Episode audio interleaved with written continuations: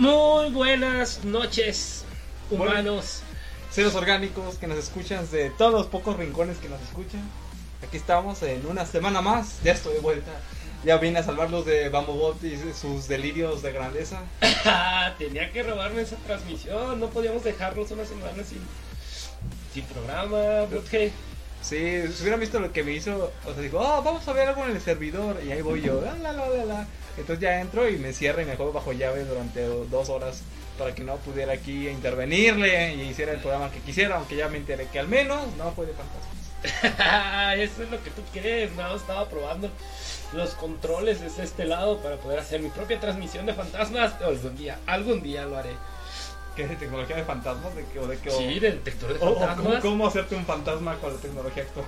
No, que no lo creas.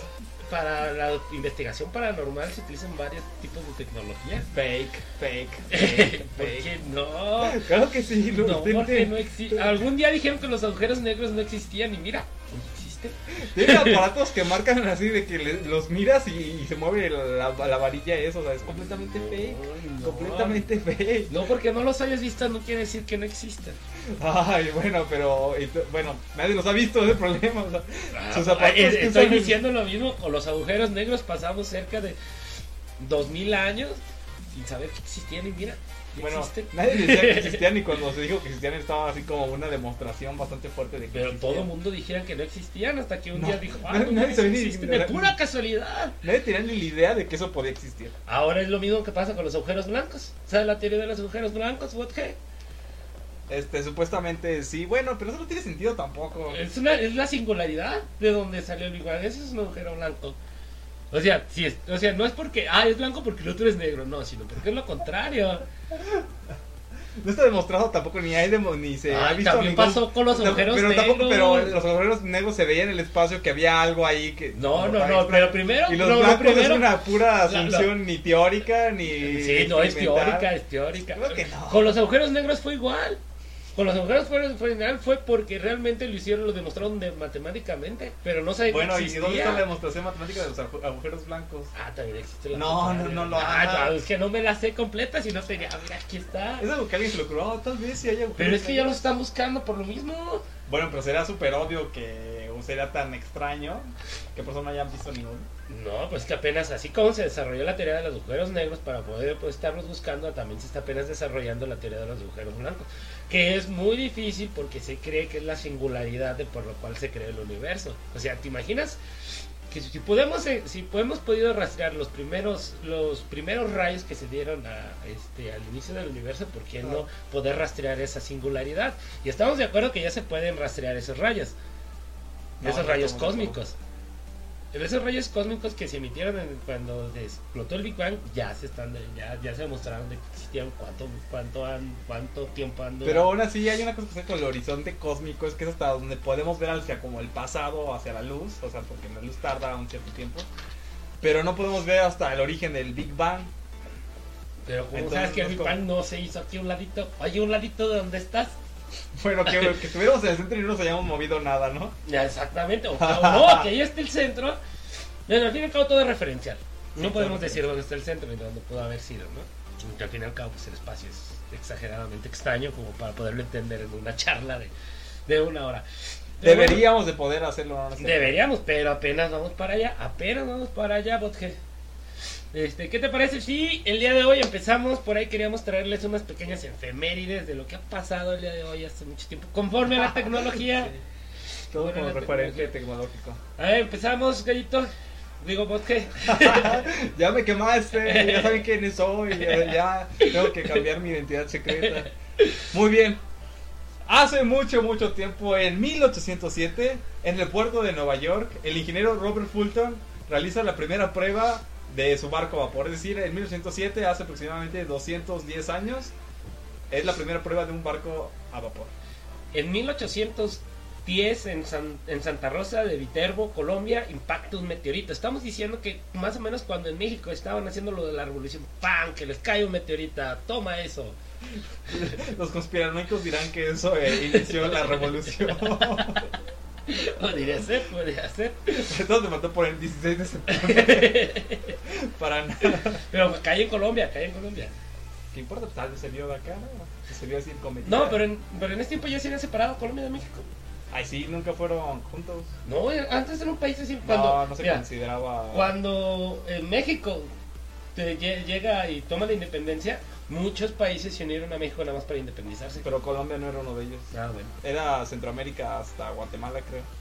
Y que luego que ya empezó Pero Guatemala, Belice y El Salvador, ¿no? Sí, Guatemala. Honduras, no sé, Honduras, Honduras. No lo sé, Honduras no estoy muy seguro.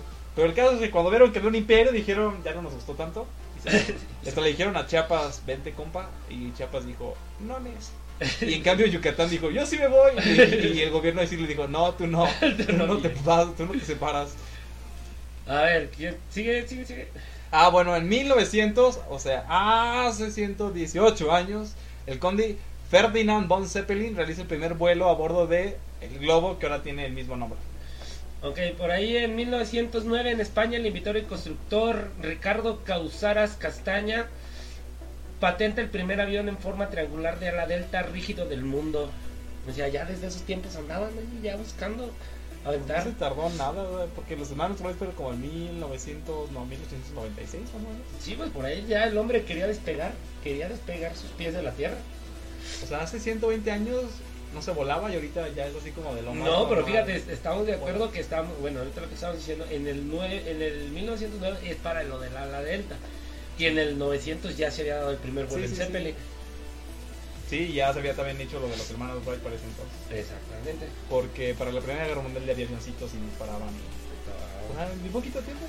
Se La aplicó verdad. a la humanidad, o sea, tuvo como 20 mil milenios ahí a pegada al sol y de repente decían ya, Ya. Luna, Marte, este, el otro este, años luz de distancia, está planeando a irse de este planeta llamado Tierra. No sé, ¿Qué más nos sigue? ¿Qué más nos sigue por ahí, Bokeh? Pues en 1956, en el atolón Bikini, que está en Estados Unidos, se detona la primera bomba atómica Tewa, que es el nombre de una etnia de nativos americanos de 500 kilotones, perdón, 5000 kilotones, la 16 de la 17 Operación Red Wing. Y se produjo un 87% de fisión, eso es la eficiencia, y eso es el mayor porcentaje que se ha logrado en una prueba termonuclear. O sea, ya estaban echando bronca, es cuando se pone la lamentada crisis de los misiles y todo eso, ¿no? Que se, después de ahí se viene lo del desarmamento nuclear. A ver, la crisis de los misiles, a ver, Rusia, a ver, estuve leyendo de Rusia. Mm, fue más o menos en 1960. ¿Cuándo estuvo Kennedy? En Kennedy. Así que fue, no, no fue, fue después. Fue los como en el- 70. sí, como los 70. Entonces por ahí estamos viendo que ya este después de la de que como supieron en, este después de la Segunda Guerra Mundial y la implementación de las bombas atómicas, pues empezó como que la carrera atómica, ¿no? Ah, dato curioso, hablando de bombas atómicas y de Rusia, Estados Unidos y sus pleitos atómicos. La bomba atómica, la en parte, es que en Estados Unidos detona la primera bomba así con uso militar en 1945 con Hiroshima y Nagasaki. Y la Unión Soviética logra la primera prueba nuclear, creo que en el 49, más o menos. O sea, bien poquito tiempo después, y pensado básicamente desde cero. Y en parte fue debido al espionaje ruso que tenía Estados Unidos y a los, no sé si decirle ingenuos científicos, a los... Bueno, el- ese impulso científico que decía, no, el conocimiento tiene que ser para todos, porque muchos científicos que estuvieron en, en el, el proyecto Manha- Manhattan este, hicieron como medio, bueno, no espías voluntariamente, pero los espías rusos hicieron contacto con ellos y ellos ingenuamente les dieron así los... Este, A ver, corrígeme por ahí, Botge, este fue Oppenheimer el que estuvo por ahí involucrado, ¿no? Sí, Oppenheimer fue parte Fue el que dijo que al final de cuando pasó lo de las bombas en Hiroshima y Nagasaki se arrepintió de haber desarrollado la tecnología, ¿no? Muy tarde. ya- Exactamente, pero gracias a ello y viendo esa situación y esos primeros estudios, pues hoy tenemos lo que es la, la ¿cómo se llama? La energía nuclear. Pues y sí, una pero... está hecha por la fisión, otra es por la fusión. No, no, no, no, no, a ver, aquí... Actualmente no hay ninguna cosa hecha con fusión. Todo Nada. es mediante fisión. Todo es por fisión. Porque para la fusión nuclear ese es el chiste, o sí, no. Para hacer la fusión, ¿qué es lo que sucede en las estrellas? Que es unir dos átomos ligeros en un átomo más pesado. Es lo que pasa en el centro del Sol. Ajá, en las estrellas, que se unen dos átomos de hidrógeno y se hacen átomos de helio. Y en cambio en la fisión lo que se es que se separan átomos pesados como uranio, no me acuerdo el número del, eh, del isótopo de uranio, pero bueno, uranio, polonio y otros metales radioactivos. Y esos les, eh, les- o sea, podemos, vamos a explicarlo así rápidamente. Eh, lo que sucede en una reacción nuclear es que se despiden neutrones de un núcleo inestable. Esto quiere decir que no se puede mantener este, con el mismo número de protones neutrones. Entonces lo que hace es que se despiden neutrones, esos neutrones le pegan a otros núcleos, que por cierto también son inestables, y eso hace finalmente que se desencadene otra reacción que al mismo tiempo vuelve a estabilizar otros núcleos y consecutivamente hasta que bueno se hace la, la reacción, se, se, desencadena una cantidad enorme de energía y bueno eso hace las bombas nucleares. Lo curioso es que si en este, para este tipo de aplicación que es energía nuclear se usó primero militarmente que civilmente. O sea, primero se hizo para la guerra y luego ya se implementó para hacer energía. Igual que por ejemplo el radar, el radar fue también puros fines militares y también también la es lo que estábamos viendo en el en programas anteriores que lo que es el radar y lo que es el sonar dentro del cómo se llama dentro para detectar este submarinos después se utilizó para sondear el fondo el fondo marino. Sí primero fue la guerra primero. De hecho fue, la, la, mayoría de los avances tecnológicos se han dado primero para la guerra antes que para usos sí, civiles. de hecho bueno eh, de hecho estaba viendo que la fundación de Alemania hay un, hay un programa que es de la Deutsche Welle que se llama Alemania precisamente y trata sobre toda la fundación de pues del país de alemán porque antes era Prusia, este Austria, también había otros reinos independientes por ahí. Estaba el reino de Bavaria, el reino de ay se me fueron los nombres de Sajonia, había varios reinos ahí. El caso es que el Imperio Prusia, bueno, el, sí, Imperio Prusiano hizo un rifle el cual, bueno, un fusil, el cual permitía recargarlo desde el piso. Porque si recuerdan los, los, mosquetes que había que estar parado ahí, mache, este, tal cual, este, chaqueteando el, el fusil para poderlo cargar. Que fue todo lo que se hizo en la, en la, en la Revolución de Estados Unidos, ¿no? ah, bueno, ajá, la, por ejemplo, la guerra civil estadounidense, así era, se tenía que estar paradito, recibiendo balazos, cargando tu fusil. Entonces lo que hicieron para dar un tiro, Para dar un tiro. Entonces lo que hacían ellos es que desarrollaron la tecnología para poder recargar el rifle estando acostados. Entonces, obviamente, dispararle a una persona que está acostada es muchísimo más difícil que a una que está parada. Entonces, estos señores estaban acostados recargando el fusil y disparando mientras sus oponentes estaban paraditos, como tiro al blanco, este, recargando el fusil. Entonces, obviamente, el, ejército prusiano ahí sí los hizo, pero pedazos. Porque por ahí, hablando de armas, vaya para la Primera Mundial, Primera Guerra Mundial se ya las armas de. Sí, ya se de ruleta, ¿no? Sí, ya se armas de ruleta, de ametralladoras, todo ese tipo de cosas. Y eso es lo que hizo la guerra de trincheras, más que nada, porque había mucha tecnología defensiva y fue bueno, fue bastante tardado. Ya ven, ya ven, ya ven, seres humanos deben de aprender que primero es para la guerra y luego para el uso civil, aunque debería de ser al revés, primero debe ser, se debe buscar la tecnología para el uso civil y no para la guerra. Pero bueno, bueno, seguimos con nuestra siguiente efemérides. En los Estados Unidos se transmite por primera vez una imagen de televisión entre los Estados Unidos y Europa. Estamos hablando que fue para entre Francia y Andover. ¿Dónde queda Andover? En Estados Unidos. En Estados Unidos. Bueno, bueno Andover creo que también hay una ciudad en, en Holanda que se llama así, pero ya ven que todas las, todas las ciudades del Nuevo Mundo tienen como sus homólogos del viejo. Entonces, eh, en 1962 se, se da la primera transmisión transatlántica, podríamos decir. Sí, transatlántica. Este, luego que seguimos. Luego en el 1969 el módulo lunar Eagle de la misión espacial Apolo 11 se posa en la Luna a las 8.17 de la hora internacional, o sea, 8.17 de la noche, hora internacional. Cinco horas y media más tarde, Neil Armstrong y Edwin E. Aldrin serían los primeros hombres que pisan la superficie lunar. Va a quedar pendiente, pero un día tenemos que sacar así como todas las teorías conspiranoicas de estos señores que según si sí llegó o no llegó a la luna y empezar así como a, así a destrozarlas una por ¿A despotrincar? Sí, porque hay una que dice que por ejemplo cuando hace el, despegue de la luna que no se debería de haber movido la la bandera. Pero ¿por qué no? O sea, que según ellos que porque no hay aire, entonces que no debió haber ondeado.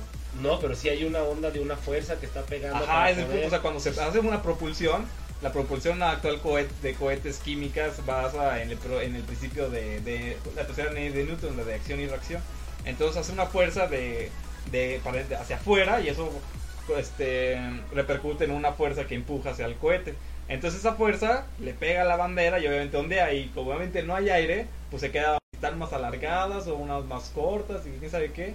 Pero lo que pasa, y ellos dicen que es, muy típico de un set de estudios, pero es que ellos pusieron como un set de estudio en la luna, o sea, pusieron así un montón de lámparas, estaba, estaba la del rover, estaba, pues, pusieron como tres para poder sacar buenas fotos. Entonces, pues eso ya, pues, Claro, o sea, obviamente debes de llevar tus luces, porque hay una parte donde es oscura la luna. Sí, de hecho estuvieron en esa parte. Siempre se van en esa parte. Exactamente, sí, estuvieron en el lado oscuro de la luna. Sí, porque la, la parte que le radia el sol es muy, muy caliente. Es- Entonces no puedes estar ahí. De hecho, estuvieron poco tiempo porque, porque precisamente la luna rota y ya cuando te da el sol es- se pone súper caliente y, o sea, los trajes que tienen es para aguantar más bien el frío ¿Qué lado? que el calor. O sea, el calor es otro, otro universo aparte completamente.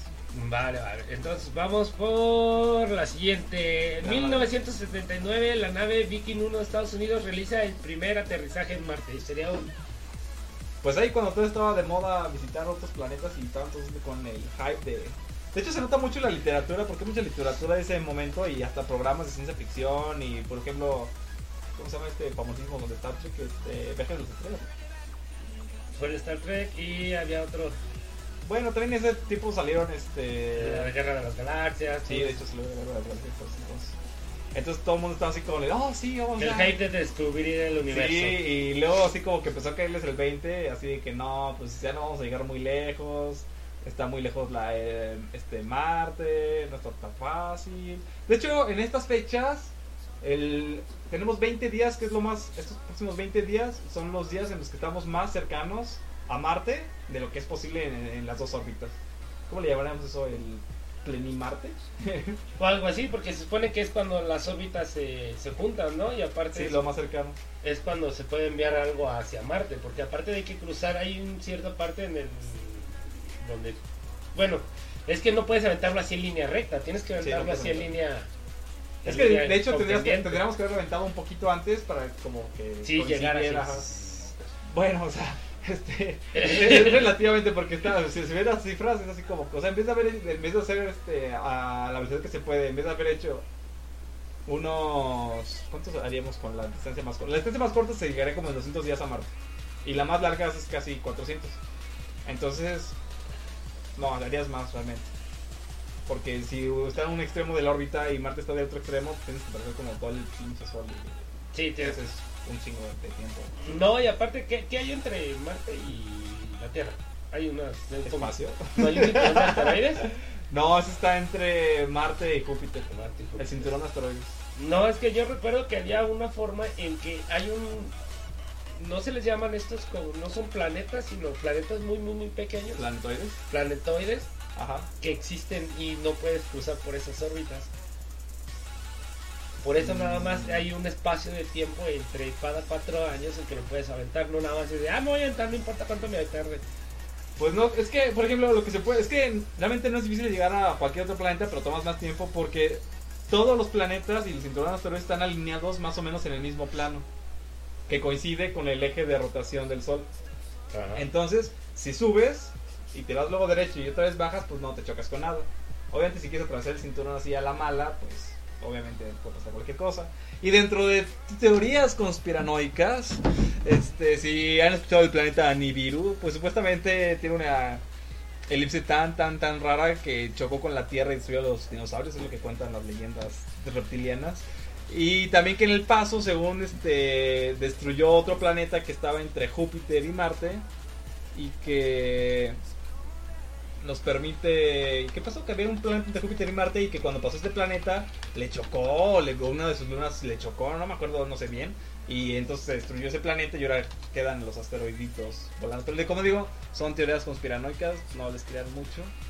Y eh, realmente lo más probable es que siempre estén ahí los asteroides.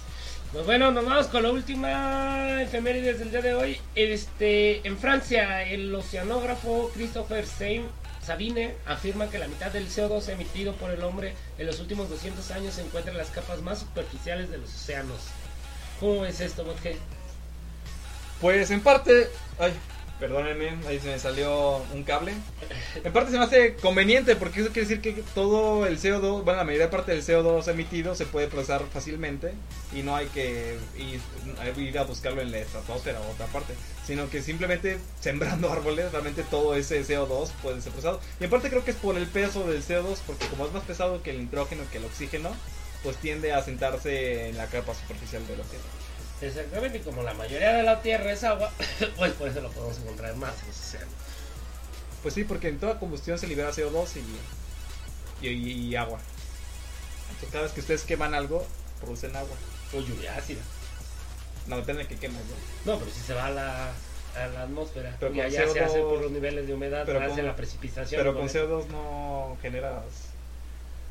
Bueno, sí puede decir. Sí, sí, porque se mezcla con agua y se hace ácido carbónico.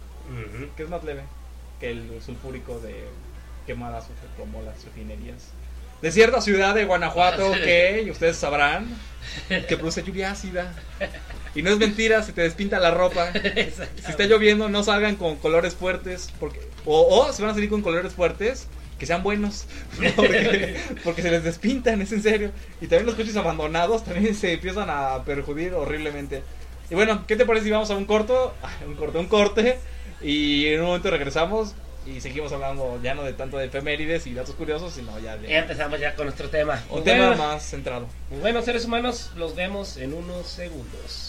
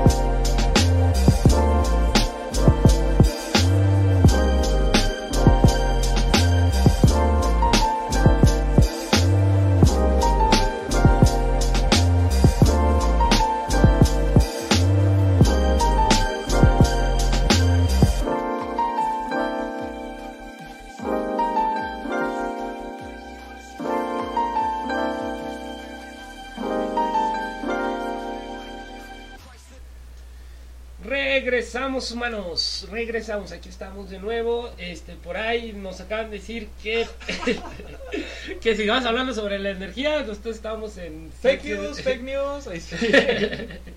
Cámbiale el título ahora mismo. Dé- Déjale cambiar el título. Ay, me falta otro. A ver, empieza a hablar en lo que yo en lo que yo. Energía, energía. Vamos a pensar. ¿Qué pienso cuando veo- escucho energía? Pienso en luces, bulbos, pienso en calefacción. Mejor porque no empiezas a platicarnos sobre ese meme que sacaste de la energía de la energía infin- de la luz infinita. Ah, ya. Sí, si ponen atención en la página, hay un pequeño meme con Trollface que uno tiene una lámpara y uno le pone un espejo debajo. Entonces la luz se está reflejando en, en el espejo. Entonces uno introduce un espejo con la cara que refleja viendo hacia el otro espejo. Entonces la idea es que uno atrapa la luz y se queda rebotando infinitamente. Entonces uno tiene luz infinita. Pero lo que no consideró ahí es que sí, puede que se quede rebotando infinitamente. Pero dado que ambos están reflejándose uno al otro, nunca nos llegaría nuestro, o sea, un espectro. Ajá, un espectro para por nuestros poderes. O sea, si estuvieras dentro del espejo, pues sí tendrías como luz infinita. Pero dado que estás viendo desde afuera, pues no tienes infinito. Sí, pero bueno. Ya por ahí ya hicimos los cambios pertinentes. Este, por ahí es una situación que realmente, pues, este, ahorita abordamos por lo de las efemérides, el tema de lo que es la energía nuclear, de todo esto de las situaciones de la fisión y de cómo estuvimos, de cómo se, está- se ha estado desarrollando estos temas. Pues más que nada también hubo- tuvo sus consecuencias. Estábamos hablando de lo que pasó en Chernobyl, ¿no? Ahí cerca de la región rusa. Sí, en Ucrania, creo. ¿no? En, eh, sí, cer- cerca por ahí entre Ucrania y Rusia. Sí, Este, estamos hablando de los años 80. Sí. Más o menos que por ahí, para el día del 26 de abril, uno de los. El cuarto reactor de la central de Chernobyl, este, por ahí, después de hacer unas, unas pruebas este, de calidad, las hacen mal y pues truena el reactor, ¿no? Porque supuestamente lo que tienen es lo que tenían era una entrada de, de enfriamiento para el material y todo eso supuestamente iban a bajar las producciones para que el, para que el material nuclear se calentara demasiado y entraran las, las, las bombas a diésel para poder enfriarlo, empe- empezaron a O sea, estaban probando su sistema de seguridad. Estaban probando se- sistema de Y se seguridad dieron cuenta de que no funcionaba. y se dieron cuenta que no funcionaba. Pero no todo. Exactamente, pero por ahí hay algo muy, muy, muy interesante. El, el ingeniero que estaba a cargo también ya había estado a cargo en, en Rusia con unas situaciones este, de energía nuclear aplicada a submarinos. Y también habían salido mal esas situaciones y decían, ah, ¿cuál es la mejor idea? Ah, lo mando a, a cuidar una, una central nuclear. Suena como México. Así de, ah, caché a este político corrupto. ¿A dónde lo mando? Ah, al A banco". presidente. sí. No estamos insinuando sobre el actual presidente ni el futuro presidente. Pero sí. Así como, como cuando hay casos de un profesor malo y ¿a dónde lo voy a mandar? Ah, que sea director de esta escuela, así como ¿qué? O sea, debe terminar limpiando baños, así Así de, como atrapamos un pedófilo. ¿Qué le hacemos? Ah, mándelo director de Kinder. ya sé. Pero bien, acá hay también otro, otro caso muy, muy interesante, sino que la situación que después de que, se bueno, truena el, el rector, es de que la gente no sabía. No sabía qué. No sabía de la, del No asesino que- del silencioso, que era la revelación. Ah, bueno, pero ya he vivido casos en, en Japón, ¿no? De en Hiroshima y Nagasaki y veo Mm, cosas. Sí, pero es un- era una cosa muy, muy, muy diferente que la gente pensaba que, que, la- que el gobierno iba Ajá. a tener la solución. O sea, que decían, ah, si explota hacemos esto y ya se acabó, no pasa nada. Ah, ok, ya que tenían como la medicina mágica de... Ah, pues si hay un accidente, pues sí, puede que se mueran dos, tres, pero les vamos a dar así como estas pastillitas o les vamos a dar este aerosol y... No, y lo, y lo más feo del mundo es que el mismo gobierno este, no, los, no los evacuó hasta dos meses después. O sea, estábamos hablando de que, no sé, no me acuerdo cómo se llama la, la, ¿cómo se llama la, la unidad en donde se miden los niveles de radiación. Este, pero la gente estuvo expuesta a cerca de 300 o 400 por ciento este, arriba de los niveles de, de la radiación y nadie se daba cuenta. La radiación se mide en Becquerel, creo. Becker- No, pero una, una anterior, eh, no me acuerdo cómo se llama la anterior. Becquerel. Becquerel es una unidad así como... No, pero la anterior es, Como que anterior a eso. es que ya ves que eh, las unidades también van, o sea, es como la atmósfera, en un lado son atmósferas, en otro son kilopascales, o sea, tienen sus, Mm, bueno. o sea, las dos, las dos unidades te sirven para medir Sí, bueno. Roshans, se llaman Roshans. ¿Rosans? ¿Eso qué es? Está como... Es como, como las libras viendo... Ándale, de por el- Ok. Entonces, ponle, póngale- pon- supongamos que la gente normal puede aguantar hasta 10 Roshans y ellos estaban expuestos a, do- a 200 y tantos, 300 y tantos Roshans. O sea, no estaba, no era normal, tan solo en la pura área del reactor estaban a 4000 o 5000 Roshans. O sea, el primer helicóptero que sobrevoló el, el reactor, Ajá. los, la, la un fotógrafo nada más pudo tomar una sola foto con la misma radiación este quemó toda la, la película. Y la pura radiación, y, ese era un asesino silencioso que nadie pudo detectar. Porque supuestamente cuando se quema el. Cuando se empezó a calentar el combustible nuclear, cuando lo, cuando lo enfrían, lo enfrían este, a base de grafitos. Entonces al momento que estalla, pues este, salió una nube con, con, ¿cómo se llama? con el combustible hig- y grafito lo que hizo que se solidificara cierta parte, pero también lo ayudó a que se expandiera más. Porque la, la comunidad internacional se da cuenta hasta dos, tres meses después que en, Suecia leen los niveles de radiación. Llegan, a, llegan hasta Italia los niveles de radiación, que la gente estaba enfermando. Imagínate. Y toda la gente que estuvo ahí bien feliz, la, la, la, la, la, la. Y luego un mes de que explotaran, fue el día del trabajo. Una, uno- unos días después fue el, fue el- Todo es así como una cruel sátira del comunismo. Así como, ah, sí, vamos a probar que podemos enfriarlo. ¡Pam! Explota. Oh, somos comunistas. El día del trabajo vale verga todo. el día del trabajo todavía obligaron a la gente a salir, a ver los desfiles y todo. Ya hasta después de dos meses el gobierno dice, ¿saben qué muchachos? Pues sí, vamos a, vamos a evacuar, ¿eh? pero vamos a regresar en un mes más de lo que limpiamos. Lo que limpiamos. O sea, hubo una, hubo gente, o sea, la situación de esto ya pues, o sea, truena el reactor y todo, Ajá. muere muchísima gente en el acto, toda la gente que estaba en el reactor, y cabe, re- eh, cabe decir que ahorita todavía los otros tres reactores siguen funcionando. De Se sigue sacando, se sigue sacando este, energía de esos tres reactores, porque Chernobyl y toda esa parte es en la ciudad, pero la planta está un poquillo más lejos Sí, sí, está. está a unos kilómetros más adelante y la planta sigue trabajando. Por eso se hicieron, por el- después de que se pusieron los sarcófagos. Mm, ¿Seguro? Sí. Seguro, puedes, puedes checarlo, sigue trabajando esa planta. Oye, bien cerrado todo. Es que no puede, ¿qué van a hacer con todo? Es que lo que pasa, que cuando truena, todo el combustible nuclear, pues obviamente sí se, se incendió y empezó a caer del, del reactor hacia la parte de abajo, pero lo que ellos no se habían dado cuenta es que pasaba una veta de agua por abajo de la, de la, ¿cómo se llama? De la, de la plan, de la central eléctrica Ajá. y esa beta este era un bueno ese manto acuático eh, alimentaba a varios pueblos de Europa entonces se les llamó se hizo una situación que se llamaron los rescatistas o algo bueno es su traducción los rescatistas Ajá. no los los cuando mandas a alguien a, a finiquitar algo ¿cómo se llaman los Recursos humanos. no, no, era un hombre bien, bien intenso, así como los indestructibles o algo así, pero a nivel ruso, ¿no? Versión rusa. Los liquidadores. Ok.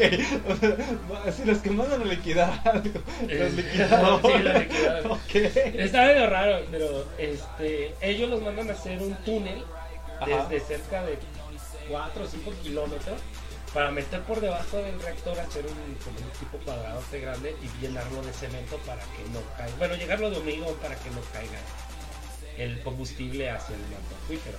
Pero de nada sirvió porque nunca dieron. Llegaron hacia los niveles de radiación, no los dejaron. Ah, ok. No, pues. ¿Y ¿Y era- qué pasó con los poblados que les llegaba el agüita? Toda contaminada. No, al fin y al cabo, entre comillas, dicen no llegó al manto acuífero, se detuvo. ¿Y la realidad cuál es? Pues no sabes, se sabe nada, nadie dependía es un ¿Qué niños con seis dedos? No, fíjate que eso es muy raro. Es como que un poco intenso el hecho de decir, ah, es que nacen con tres ojos. o sea, No, la redacción no funciona así. Tres ojos sí es demasiado. Sí, o- Pero sí nacen con luego apéndices extraños o estériles y cosas así. Ah, eso sí, pero ya sacarle así como, este, se ve los Simpsons, ¿no? Que sale un Ah, pescado sí. tres ojos. Sí, No, sale un pescado verde ya todo mutante que respira y... Nada, ni, ni porque te vayas a Chernobyl vas a regresar con una tortuga, una tortuga niña adolescente Vas mutante. algo vas a llegar fusionado con lo que toques ahí. No, oye, para que me pique una, una cosa, una daño, vaya a regresar como Spider. Llegas con una piedra. es que quiero ser la mole. No, no es eso. Pero todavía aún así, de 30 años después, Ajá. la ciudad todavía no ha sido desinfectada. No, pues sí, como la desinfectas. No, o sea, de, de hecho los cálculos de los científicos dicen que se va a tardar cerca de 300, 400 años en poder llegar a ser habitable. Y eso no tanto. O sea, lo- pero fíjate, caso curioso, la fauna sí ha resistido la radiación. Hay osos, hay este, gatos salvajes, perros salvajes, ya, porque pues, bueno, la gente abandonó ya sus mascotas y ellos tuvieron que salir. Bueno, pero a ver, dijiste que al lado seguían trabajando a las otras Las centrales nucleares siguen trabajando. Entonces, ¿en qué nivel de radiación estás? Dices que la, Ah, porque al principio se hizo un sarcófago. Sí, pero pues la radiación seguía ahí. No, pero sí la está conteniendo. No, pero o sea, el sarcófago es para que no salga más, Más. radiación. Pero y la que ya está ahí.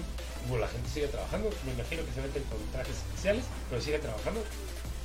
Esos tres reactores siguen trabajando. Porque como los desarmas no puedes desarmarlos.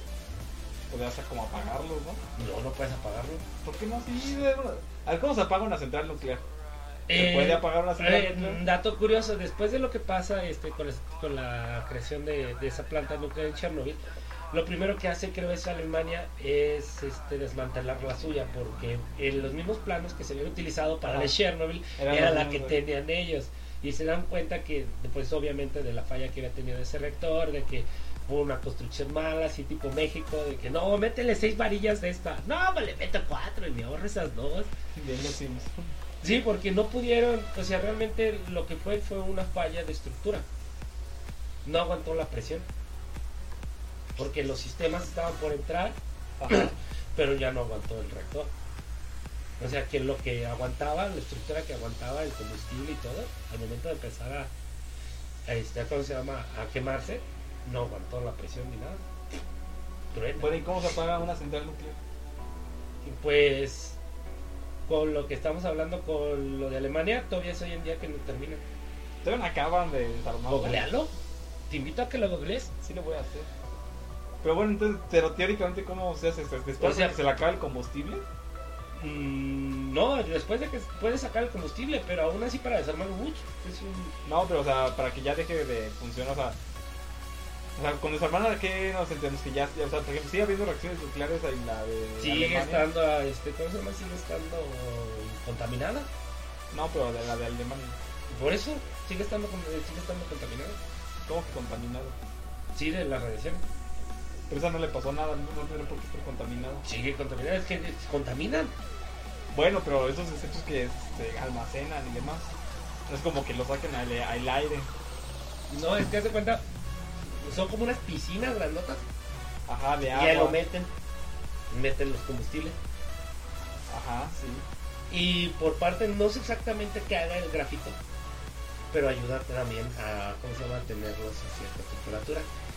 Son como barras, Sí, barras muchas barras. Entonces les pasan como aguas y las las va enfriando y ayuda a enfriar. Entonces, dependiendo de las barras que tengas adentro, es el número que te ayuda a compensar las barras que también combustible. Bueno, ¿y cómo se apagan? Tiene que apagarse de alguna forma. Te sí debe de apagarse de alguna forma. Ignoro exactamente cómo se apague. Yo creo que para apagarla simplemente ya dejas de darle combustible y hay que esperar a que se acaben, se agoten las... Pero es que no lo ya, puedes ya. sacar así como tal. No, no que, no que le saques las barras estas, sino que... O sea, las barras estas de, de uranio enriquecido, o sea, tienen que tener una capacidad, no es como que eternamente Ah, no. Puedan seguirse, o sea, que con un 100 gramos te duren eternamente, sino que tienen que irse como desgastando porque van decayendo y eventualmente ya no van a ser... Pero entre más se vayan decayendo, más, este, ¿cómo se llama? Más contaminantes son. pues terminarán siendo quizá plomo o algo así, que es como ven un contaminante. Pero, pero o sea, al, al final de cuentas, o sea, cuando ya esa cosa ya llegue a un estado estable, el, el isótopo que tengan ahí, pues ya, ya se acabó. Sí, tienen que sacarlo, tienen que sacar todo el grafito, van y lo meten a una mina de sal o de carbón, que por lo regular es lo que hacen. Así es la forma en que se los desechan. Sí. Van a hacer una bóveda en una mina, meten todo y lo ver, ¿qué, tapan. qué harías con los desechos nucleares? Yo soy como medio de la idea de que hay que como embarcarlos en una nave espacial y enviarlos al sol. o, o así al espacio, así de que ahí les van a quien le caigan, lo siento, que le cae en un planeta donde hay dinosaurios, bueno, algo así primitivo y, y todos mutan, cosas extrañas. No, o sea, eh, realmente no estuviera nada mal, o sea, fácil, lo avientas al sol y que se quede. Pues yo ¿Qué haría puede eso. pasar? Yo también diría como, no, es como que... O sea, fíjate, en muchas partes este, que se utiliza la energía nuclear es lo que hacen. O sea, van y las meten a las minas Sí, yo sé y que luego se dan cuenta de que los cerros eran este, permeables y les entra agua y, todo, y luego ya están peleándose de que, ay, es que le está entrando agua, mejor Sí, vamos a sí. escarbar y sacar todo. Sí, porque esas cosas son para que se queden ahí como para toda la eternidad. Pero ¿cómo vas a guardar? Es, es que eso es algo tonto, es como, si yo sé que traigo un alacrán en la mano, Ajá. ¿cómo me lo voy a guardar en la bolsa?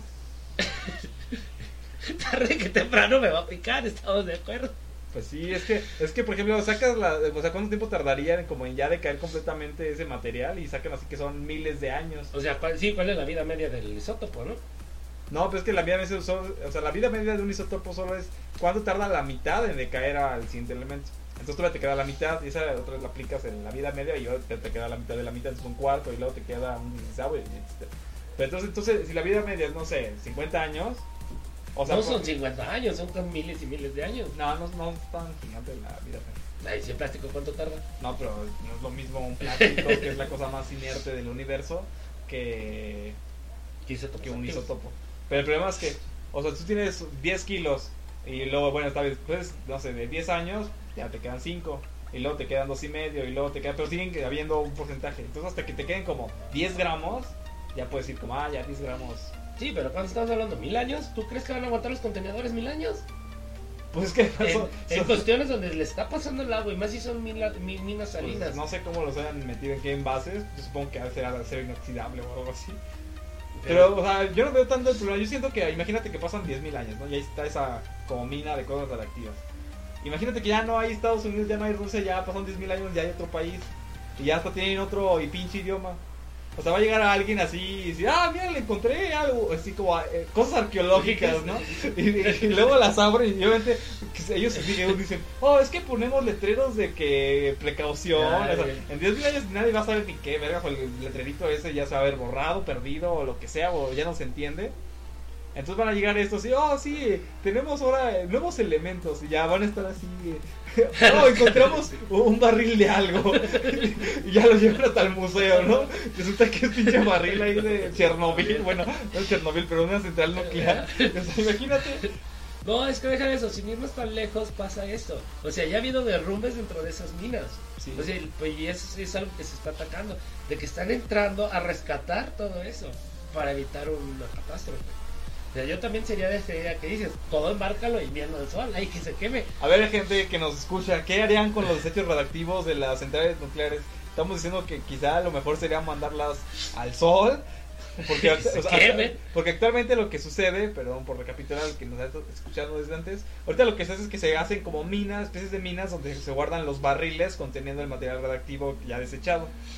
Y entonces estamos discutiendo que esa cosa va a seguir siendo peligrosa hasta miles de años después. Entonces que es un súper riesgo tener algo ahí súper peligroso en unas minas y que en un futuro tal vez ya nadie se acuerde que estén ahí, no sé lo que vaya a pasar. Y... Pues si no, fíjense, este, para que puedan entrar, eh, pueden darse cuenta de un poco de eso, chequen un documental que se llama La Tierra sin humanos. ¿La Tierra sin humanos o sin manos? Sin humanos. Sin- Ah, creo que sí le. Sí, de que hablan de en Estados Unidos sin humanos, este, qué pasaría en los primeros 100 años, después de los mil años. Ah, mencionan las, este, las centrales nucleares. y hablan, y hablan sobre Y eso vendrá central después nuclear. de este corte, así que no se vayan. Eh, si quieren sugerir algo, un tema, si quieren mandar saludos, lo pueden hacer. Si nos quieren comentar qué harían con los hechos radiactivos, lo pueden hacer. Si quieren ver qué van a hacer y a dónde quieren mandar a Bambobot, lo pueden hacer. Este lo vamos a lanzar ahí de- al sol. Bueno, hermanos, nos vemos ahorita, los dejamos con un clip en lo que tomamos algo de hoy cola.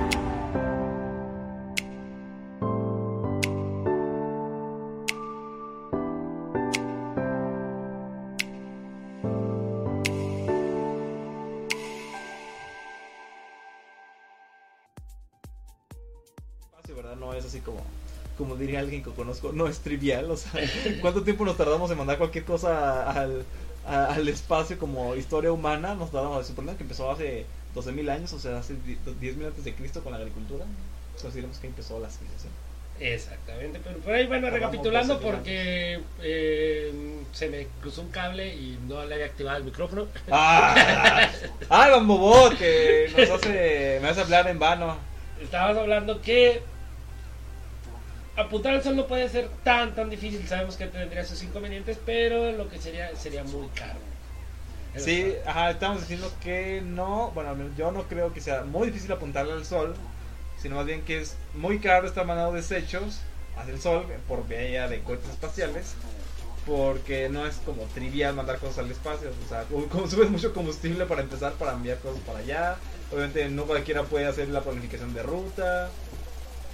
Entonces realmente, ay, no sé, no estoy muy seguro de la energía nuclear. O sea, sí suena como muy bonito, pero A ver, en este apartado En vamos a hablar qué es. eh, de energía hora solar, ¿de qué vamos a hablar? Estábamos A ver. hablando no de las ¿De qué? de las plantas nucleares. Sí, plantas nucleares. Pero ya hablamos de plantas nucleares. Vos dijiste, no sé, no sé, pensé que tenías algo para este bloque. Ah, sí, estamos hablando del programa que se llama que, ¿qué? Este, La Tierra sin humanos. En este te menciona así como que de repente, ¡pum! Ya así algo nos pasó, nos abducieron todos extraterrestres, nos mudamos todos de país y no pagamos nada y nos fuimos. Entonces básicamente todas las centrales nucleares tienen un este como una especie de funcionamiento semiautomático ya actualmente. Entonces aunque si no estuviéramos los humanos sí pudieran funcionar bastante tiempo, creo que era como tres años, cuatro años. Pero entonces lo que iba a pasar más bien es que iba a iban a tener desabasto de agua para poder este enfriar los este, reactores. Entonces lo que iba a suceder eventualmente era que se iban a sobrecalentar todos los reactores nucleares y pues iba a hacer una mega explosión de- todos los reactores nucleares que había y pues iba a ser así una catástrofe en- radiactiva en todo el planeta. Y obviamente los o sea no se iban a acabar los animales no no se iban a acabar no se iba a acabar el mundo iba a seguir, habiendo este plantitas iba a seguir habiendo animalitos o sea de todo. Pero muchos de ellos sobre todo los que son especies endémicas sí eso sí posiblemente se extinguieran pero muchos otros iban como medio a adaptar altas dosis de radiación y pues ya iban a básicamente evolucionar Y fíjense, por ahí, de dato curioso de ese tema, dice que este, las cucarachas dejarían de existir. Todo el mundo dice que las cucarachas serían la última especie en morir y no es cierto. Las, cu- las bueno cucarachas no, son- no, no dice que dejarán de existir dice que que las poblaciones disminuirían Ajá, como tales. y ya no habría epidemias de no, no, no, no dice eso. Dice que, por ejemplo, muchas cucarachas. Por decir, las cucarachas, los ratones, todo eso lo que tenemos ahorita en la ciudad es que el mismo hombre Ah, bueno, creado, sí, por lado. dejarían de existir. Sí, ¿Por sí, qué? sí. Porque tan solo las cucarachas necesitan exageradamente mucho del humano para poder existir. Sí, por todos los desechos, y piel y trozos de tela y también los ratones. Y, y también, sobre todo en lugares más al norte, tipo Estados Unidos, Canadá, Rusia, Europa. O sea, hay tantas cucarachas, este, ratones y demás por los sistemas de calefacción interna que hay. Hablando de eso, por ahí nos saltamos una efemérides. En 1994 la Ciudad de México se inaugura la línea 8 de metro de la Ciudad de México. A ver, con la línea 8, ¿hacia dónde va? No sabrá Dios dónde sea, pero la línea Ay, 8 no recuerdo, ¿cuál era la, la 8? no creo que va de norte a sur y pasa por...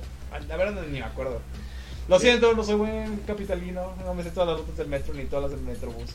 Sí, pero por ahí me acuerdo mucho que, abriendo un pequeño paréntesis, que intentaron erradicar las ratas de, del, del, metro y no pudieron, intentaron envenenarlas, entonces lo que hicieron fue crear como una tipo comida donde a las ratas hembras este, se les se les atrofiaba su sistema de reproducción, que fue la manera, un método de control que no fue bastante efectivo, pero que sí hizo que los niveles de las ratas o ratones en, en el metro bajaran.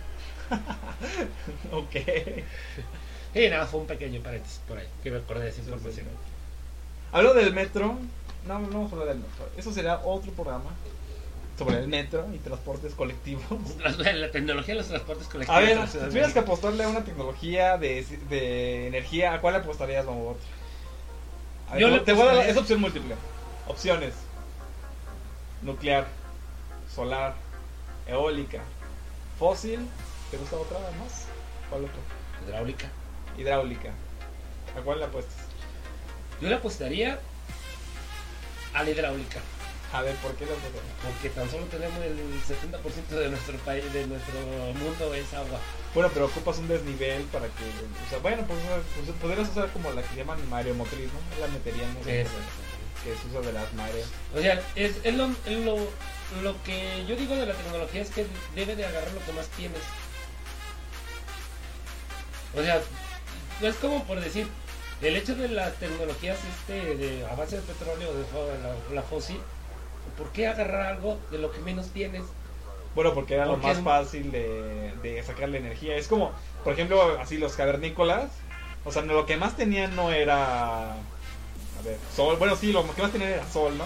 Ajá, pero lo que más tenía era madera. Y era, era lo más fácil usar madera. Ajá. Y Estaba ahí tenía al lado. mucha. Y también tenían relativamente. Y pues sí, re- tenían toda la madera para ellos y eran poquitos. Sí. Y ahorita somos muchos. Por si era yo digo que por lógica sería apostarle la hidráulica. No es que es lo que más tienes. Sí es lo que más tienes, pero no es la más fácil de implementar. Ah, pero nada más echarle ahí coco, meterle ahí este, varios, varios, ¿cómo se llama? Varias horas robot. Parece robot, sería una mega industria. Está muy poco desarrollada la, como Mario Motriz. Sí, porque estamos de acuerdo que eh, la fuerza, la- el mar tiene una fuerza Sí. que está, que está impulsada por medio del- de, la, de las órbitas gravitacionales entre, el- las, entre la Luna y, y la Tierra. Entonces, ¿por qué no aprovecharlo? Si es una fuerza que está ahí. A ver, cuestión ética. Lo más efectivo sería ponerle una corriente marina. Ajá. Pero muchas especies usan las corrientes marinas para desplazarse. ¿Lo la pondrías ahí a pesar de que te fueras a matar a todos los animales que pasen por ahí? Pero no necesariamente la puedes poner una corriente marina. Pues eso sería lo, lo más eficiente. Y esa sería la forma más eficiente. Pero Pero, aunque no la Bueno, pongas- Esa sería la más óptima, pero no la única. Pues no, bueno, pero aunque no lo pusieras en la corriente y lo pusieras en cualquier parte del océano, sí perjudicarías también la fauna y demás. Pues eso sí. O sea, sí, sí habría animales que intentarían pasar por ahí y la turbina se los machacaría. Ah, eso sí, es como por decir, en las presas hidroeléctricas no, no dejan que la gente empiece a crear peces. Por lo mismo. Se les chupa y luego se atoran. a mí me tocó estar en la hidroeléctrica de. de- ¿Cómo se llama? De Nayarit. Ah, Cuando Ajá. la están construyendo, no sé si de este en funcionamiento. Pero la verdad es imponente las turbinas que tienen. O sea, Pues sí. o sea, me tocó estar ahí en la mera base antes de que la abrieran y empezar a llenar. Pues otra solución sería hacer como una especie de jaula protectora anti animalitos. Porque imagínate que se te atora un tiburón en la turbina Y no, pues ahí y se, sí. y se atora y tienes que mandar a humo y luego ya lo, lo limpias y otra vez una ballena y luego otro ratito y ahora un calamar y luego otro ratito y no, no, pues no sería. Pero fíjate, este, estamos hablando sobre la implementación de energía. Donde agarres implementación de energía, va a tener una consecuencia. La agarres eólica tiene contaminación este, acústica. bueno y también las aves también suelen salir perjudicadas. Exactamente, agarras este, la energía nuclear, todo el chiste este de la, De la contaminación. de la contaminación, radiación y bla, bla. Agarra la, la hidráulica que porque los pececitos y que bla, y que el agua sigue su curso y que la contaminación de la misma agua y no sé qué tanto. A ver, en la solar te falta criticar a la solar. De la solar, pues que... Es perfecta, no puedes decirle nada. Es no más- le digas nada a mi Es más, es más hasta, está, hasta da sombra. Pues mira, de la energía solar creo que es una de las más limpias, ¿no? Pues tal vez en la producción de los paneles solares, pues sí contaminas, como todo el mundo.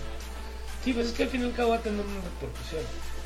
Porque hay muchos países donde ya tienen hasta un campo, ¿no? Que tienen un montón de celdas hasta solares para la Sí, como granjas solares. bla. Pero la, eh, también es bastante ineficiente. Estamos de acuerdo en eso. Sí, todavía le falta mucho. Todavía falta muchísimo. O sea, y caemos a, lo primero. ¿Cómo podríamos atrapar haz de luz?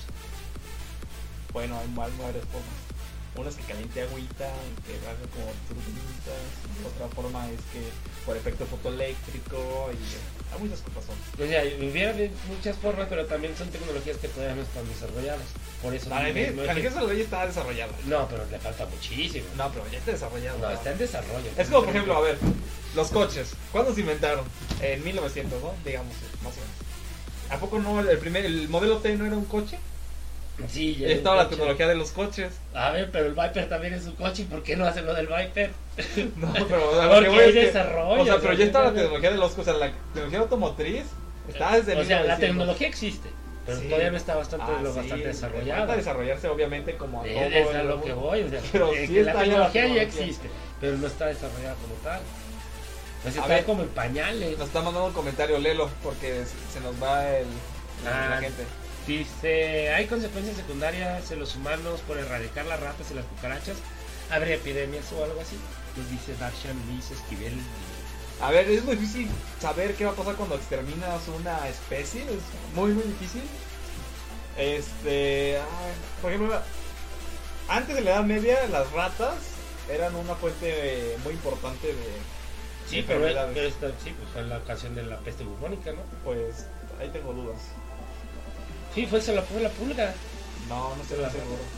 No, porque cuando hicieron lo de la pool, o sea, porque una de las medidas de cuarentena no era así como, ah, vamos a evitar que se- la gente se mezcle con, con ratas.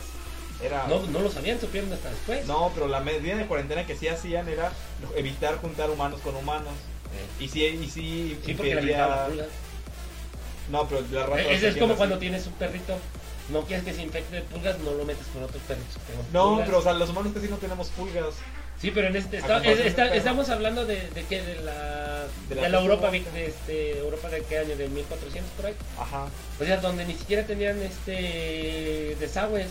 O sea, las ratas andaban por ahí, felizmente. Sí, No pero, pero por ejemplo, una, la medida que se usaba en ese entonces era la de, la de, o sea, separar a las personas este, contagiadas y sí se veía que sí ayudaba a que no se contagiaran nuevas Sí, personas. porque muchas de las pulgas estaban dentro de las mismas ropas. Pero aún así siguen teniendo todo el contacto con los animalitos de su casa. Pues y sí, las mismas ratas. pero las mismas ratas perros. por eso. Es que, aunque sí, sí ayudó a detenerla, pero hasta que se dan cuenta que fueron las mismas ratas, es cuando empiezan el exterminio de las ratas. Pero aún así, o que hubiera sido. No, porque más la velocidad de propagación era demasiado veloz a que hubieran sido ratas. Pues sí, no, es que fue la pulga, no la rata. Fue bueno, la las pulga de pulgas la iban en las ratas. Sí, pero la pulga te brinca, te muerde y se queda en tus ropas. Vas caminando así, saludas a otra persona, le brinca la pulga, lo muerde. Pero es que aún así, o que tú dijeras que era eso, entonces ¿por qué él separaba a las personas? Y si la persona se queda en su misma casa, Porque donde ya había llegado, pero donde ya había pulgas y ya había ratas y todo, o sea, ¿por qué ese foco de infección que era la rata con sus pulgas no seguía contaminando a la gente de esa casa cuando ya le habías quitado a, la- a las personas? Bueno, ese es uno de los Pues argumentos. es que, es que no era la persona, era la rata. Eso es lo que voy. O sea, que, que si hubiera sido la rata, o sea, las pulgas de las ratas, se hubiera seguido, Pero no toda la se hubiera tenía. seguido contagiado Sí, las personas de la casa, ajá, aunque separaran las personas. Y lo que se vio en la, en la práctica fue que cuando separabas a las personas contaminadas, sí evitaba la propagación de, de la peste. Sí, porque los llevaban a lugares, entre comillas, más limpios. Sí, pero la rata sigue estando en el lugar y la familia sigue viviendo en donde estaba la rata y la pulga y el perro Pero es que, pero es que, ¿qué tal que la rata estaba, la- eh, lo había adquirido en otra parte? Pero y la rata que había contaminado a la persona ahí. Sí, pero es que fue la pulga. O sea, hay un documental muy interesante sobre si fueron las ratas, las pulgas o lo demás, porque lo de las pulgas sí se vio en otra peste, pero lo que pasa es que en la Edad Media nunca se pudo, no, se- no había como forma, entonces lo que se hizo que en una peste como en India, sí, sí fueron las, las ratas y sus pulgas, entonces se hizo la, la inferencia de que como allí habían sido las ratas con las pulgas, pues por lo tanto habían sido también las ratas y las pulgas en la peste bubónica. Para que vean esto, lo pueden checar. Hay una película que se llama Los Hombres detrás del Sol. La verdad es una película muy, muy, muy intensa para ver. Este, chequenla y ahí van a ver que, el- que el escuadrón 411 de, de este, 401 de, de Japón este, era lo que hacían este, sus experimentos eh, versión japonés este, nazi. O sea, pero eso que tiene que ver con la peste bubónica. Es que uno de sus primeros este, experimentos de desarrollo para utilizar como arma bioquímica era eso. Crear ese, esa, esa, esa pulga, recrearla. Ahorita ya no hay peste bubónica. No, ahorita ya no hay, pero ellos querían recrearla. Mm, O sea, lo, lo pueden checar en esa película. o sea, es- era uno de sus también. Este, Hitler quería, no sé, este, crear un platillo volador y obviamente hasta la fecha no se sabe que lo haya creado. O sea, También él creía que por encontrar ciertas piedras en triángulo él iba a ser el dios de todo el mundo y no lo fue, obviamente, pero ellos quisieron creer, pero iban sobre la teoría que ellos tenían, de, de, bueno, que se tiene de esas epidemias fueron causadas. A ver, regresando a la pregunta de Darshan, ¿pasaría algo malo para los humanos si no hubiera cucarachas y humanos? A ver, ¿qué comen cucarachas? Pues es que dependiendo de la... No lo sé, no estoy muy seguro de que nos pase algo malo.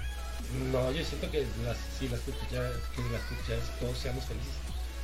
Sí, yo no creo que hubiera una consecuencia perjudicial para nosotros, más bien sería como para bien, pero siento que siempre habría un animal que estaría ahí comiendo los desechos, o sea, si no son ellos van a ser como las hormigas, y si no son las hormigas van a ser como los grillos o una cosa así. Es que fíjense, este, muchas veces no importa lo que ellos coman, sino lo que la comida que ellos forman en la, en la base alimenticia de otro animal.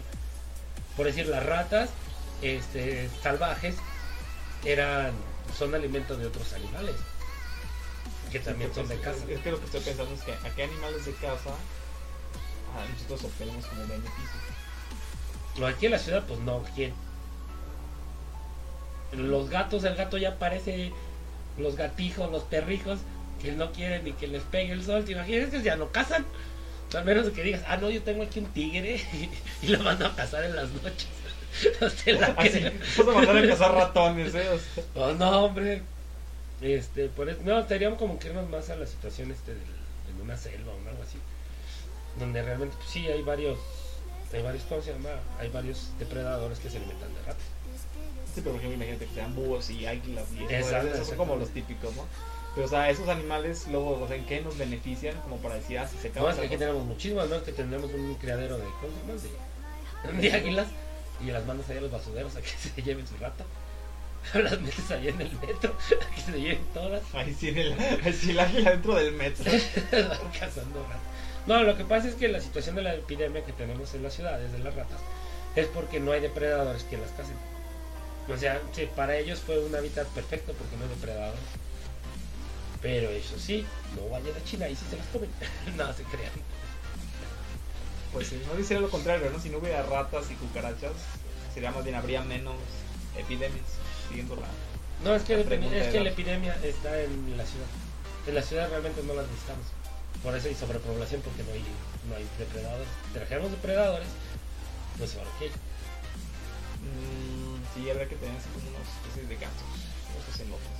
Sí, porque por ahí también existen, también las cucarachas son alimentos de muchos, de muchos reptiles. Pero al menos que tengas acá tu reptil en la mano y digas, oh, sí, soy como... Unas iguanas. Ándale, así son los que pudieran llegar a comerse todo ese tipo de Sí, salieron muy ganones esos animalitos.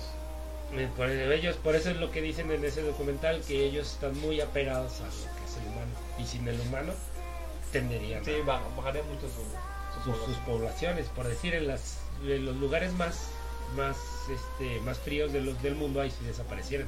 Porque las cucarachas necesitan el calor. Y el, el único calor, y por, por eso han llegado tan lejos, es por el calor del humano. Bueno, la calefacción que La le calefacción del humano. También.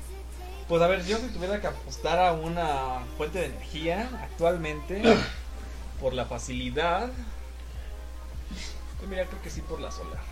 En algunas ciudades. Es que no todas las ciudades son como soleaditas. O sea, Eso sí. hay, ciudades hay ciudades donde está este nublado todo el pinche año. Pero por decir lo que estuvimos viendo en, bueno, lo que se estuvo viendo en, en Rusia, que hay este lamentadas noches blancas en ciertos países de Rusia, de los que nada más hay como media hora de noche. Ah, sí, hasta el norte, ¿no? De- Sí, pero aún así la, o sea, la cantidad de sol que te llega Es hasta el norte no es muy fuerte. Sí. Así alumbra, Pues, pero no es como... Yo de los videos que he visto está así como si fueran las 5 de la tarde. Sí, pero seguramente vas ahí y no está calentito. Es como en Alaska y así, ¿no? Quizá, bueno, calientito será 20 grados. Pero a ver, la situación de la energía solar, ¿llega por la irradiación de la luz o por la irradiación calorífica? Es que hay de los dos modos, pero generalmente lo ideal sería que fuera por fenómeno fotoeléctrico, entonces sería por radiación solar, Solar. Eso, eso sería lo más. Porque fíjate, este, no nos vamos para tan, tan lejos aquí. Ajá. La gente que está diciendo es que yo no quiero un- poner un calentador solar en mi casa porque el día que amanezca nublado no me voy a poder bañar. Bueno, si dura nublado como unas semanas, no te puedes bañar. Bueno, sí puedes, pero con agua fría. Sí, pero con agua fría, pues. Y, lo que dicen ellos, no, es que va a salir porque está nublado y no le llega la luz. Pero hay situaciones que no le llega tanta luz como quisiéramos, pero le llega luz. Si no le llegara luz, estuviéramos oscuras, estamos de acuerdo. Sí. Eso es algo, un pensamiento muy tonto. Es que también tienen como una especie como de lupas que ayudan a magnificar la, pues, la energía que le llega al agüita y se calienta. Por ejemplo, ahí sí es por energía térmica. Pero las, eh, las centrales eléctricas no tienen que ser precisamente por calor, sino por el fenómeno fotoeléctrico. Entonces habría que ver este. Las situaciones de qué tipo de energía. Sí. ¿Y qué eficiencia tiene? Pero estamos de acuerdo que no apostaríamos por la ¿Por, cuál? ¿Por lo nuclear? por la nuclear. Es que, es que muchos problemas, ya lo vimos también con Japón, con el, el tsunami, que llegó y luego fue un desastre, se cortó la electricidad, tuvieron que como medio apagar varias centrales, bueno, pues, ponerlas como en stand-by, unas no pudieron, se contaminó, fue un desastre. Y falta ver qué es lo que pasó, porque eso fue hace poquito, falta ver la generación que intente tener hijos como en 10 años, a ver si no resultó afectada. Pero fíjate que la radiación no trabaja tanto así, es que también dependiendo mucho del, de la resistencia del, del ser humano. Porque el de las situaciones que estuvieron, de las personas que estuvieron este, eh, inmiscuidas en la, este, de Chernobyl, no me acuerdo, ¿cómo se llama la ciudad cercana a Chernobyl? O sea, la, la planta es, es- se llama así, pero la ciudad más cercana no me acuerdo cómo se llama, que es la que sufrió tanto. No, No pero es que, es que según yo, Chernobyl sí es la más cercana. Pero cuando fue esto, el viento no le estaba andando hacia Chernobyl, sino Claro. hacia el otro pueblo. Que era el pueblo de los trabajadores. Ajá, y allá les tocó todo. Sí, porque el pueblito donde supuestamente fue, donde está Chernobyl, ya no había gente. Porque todo se lo comió la... O sea, no, no los dejaron vivir ahí cerca. Entonces la ciudad de los trabajadores estaba así para donde apuntaba el viento. Y era una ciudad, este, en ese entonces, la más, se les decía que era la ciudad más moderna de, de la región. Pues sí, yo pienso que hay que como medio mezclar. Es que el, el problema de la energía es que sí tiene que estarse generando continuamente. Entonces yo creo que sí vamos a seguir teniendo petróleo para rato. Y... ¿Tú crees que realmente los petróleos Pues que es lo que ya está todo súper desarrollado, no vas a dejarla a cero. De- No, yo digo, pero también debería de haber situaciones en que las producciones ya deberían de... Sí, sí, obviamente. lo- o sea, Por energías más baratas. Pues sí, pero es que el problema de ahorita es que no son baratas porque hay que hacer toda la infraestructura para desarrollar la- las fuentes como renovables. Sí, pero ¿hasta cuándo lo vas a hacer cuando se te acabe el otro? No, no, pues tienes que empezarlo a hacer ya. Exactamente, esa es la situación. Eh, no me estoy peleando ni soy tan, tan Greenpeace o cosas por el estilo. Pero digo, ¿por qué tardar tanto en empezar a hacerlas? Porque son unos pinches huevones y no quieren gastar. o sea, tienen miles de millones de pesos al año y la- lo destinado así como, oh, así, debería haber así como 5% destinado a crear infraestructura para energías renovables y que no se vaya en burocracia. Exactamente. Porque luego dicen, ah, sí, tenemos el 5% del PIB destinado a X cosa, ¿no? Imaginemos al arte, ¿no? Entonces ya tú dices, ah, qué padre, ¿no? 5% al arte. Pero luego vas, resulta que es de 5%, el 90% se va a, a gente haciendo trámites, a gente que tiene que poner un sello, gente que tiene que autorizar en el mantenimiento de... Que la galería, que la publicidad. O sea, y, y realmente no. el 10% es el 5% es el que se le va destinado a la gente que realmente produce. Está haciendo el arte. Entonces eso es una... Eso no es eficiente. Nada, no, para nada eficiente. Pero bueno, chicos, este, vamos al último corte y regresamos para despedirnos. Este, por ahí se nos fue un poquito la. la. Divagamos, pero ya saben cómo es esto. No, es para, es para eso estamos, para divagar un ratito. Bueno, los dejamos con un corte y regresamos para despedirnos.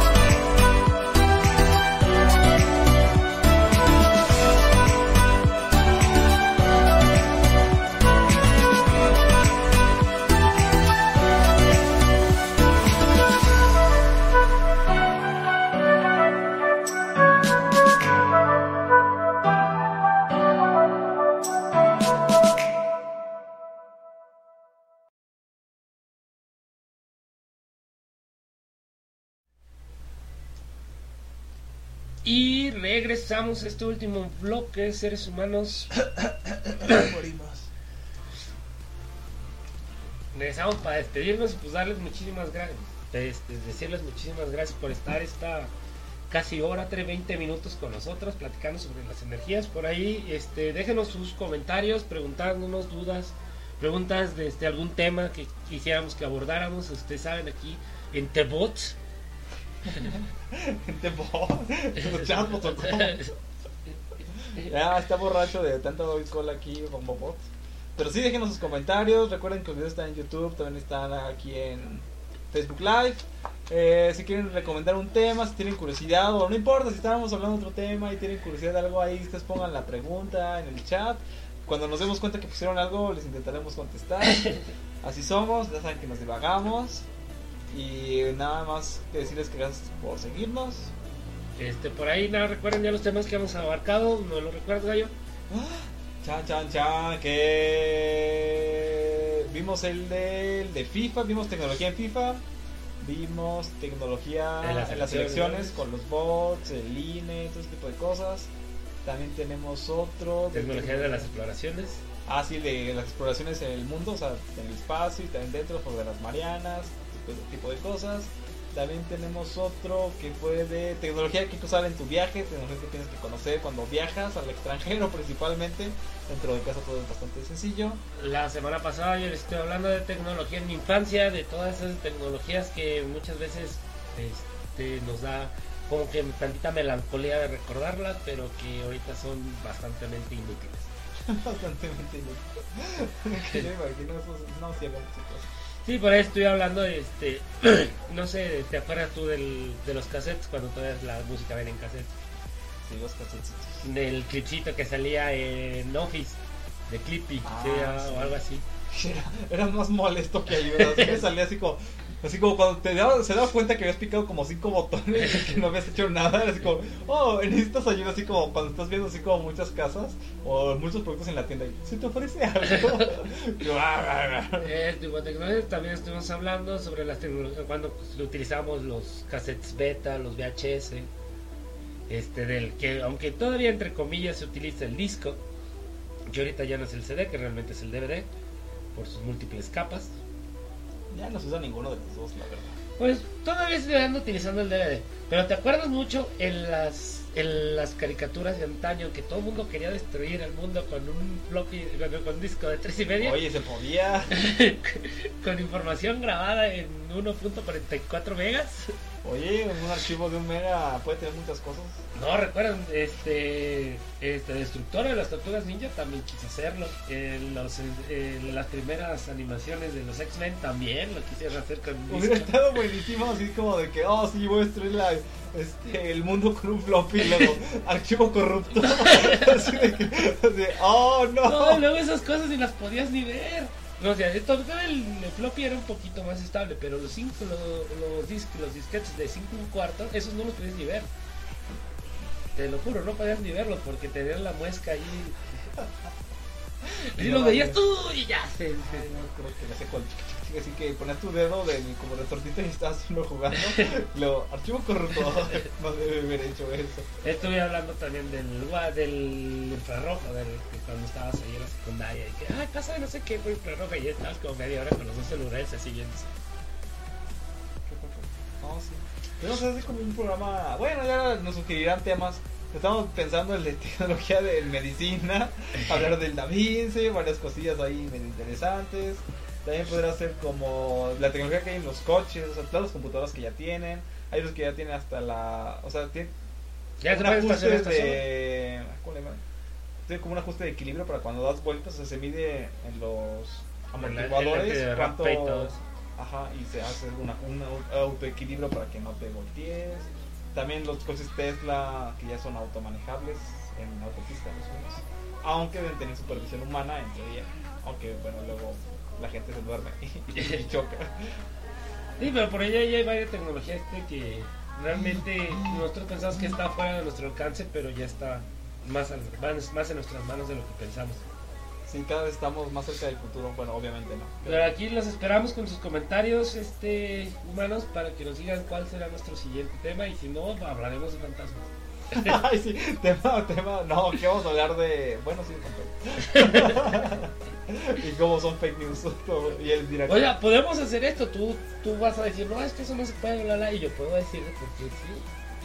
O sea, tú vas a tener tu punto diciendo que es fake. Y yo voy a tener mi punto diciendo que es un no fake. Ok. Bueno, nos despedimos. Recuerden, yo soy G-Bot y me acompañó. Vamos, bot.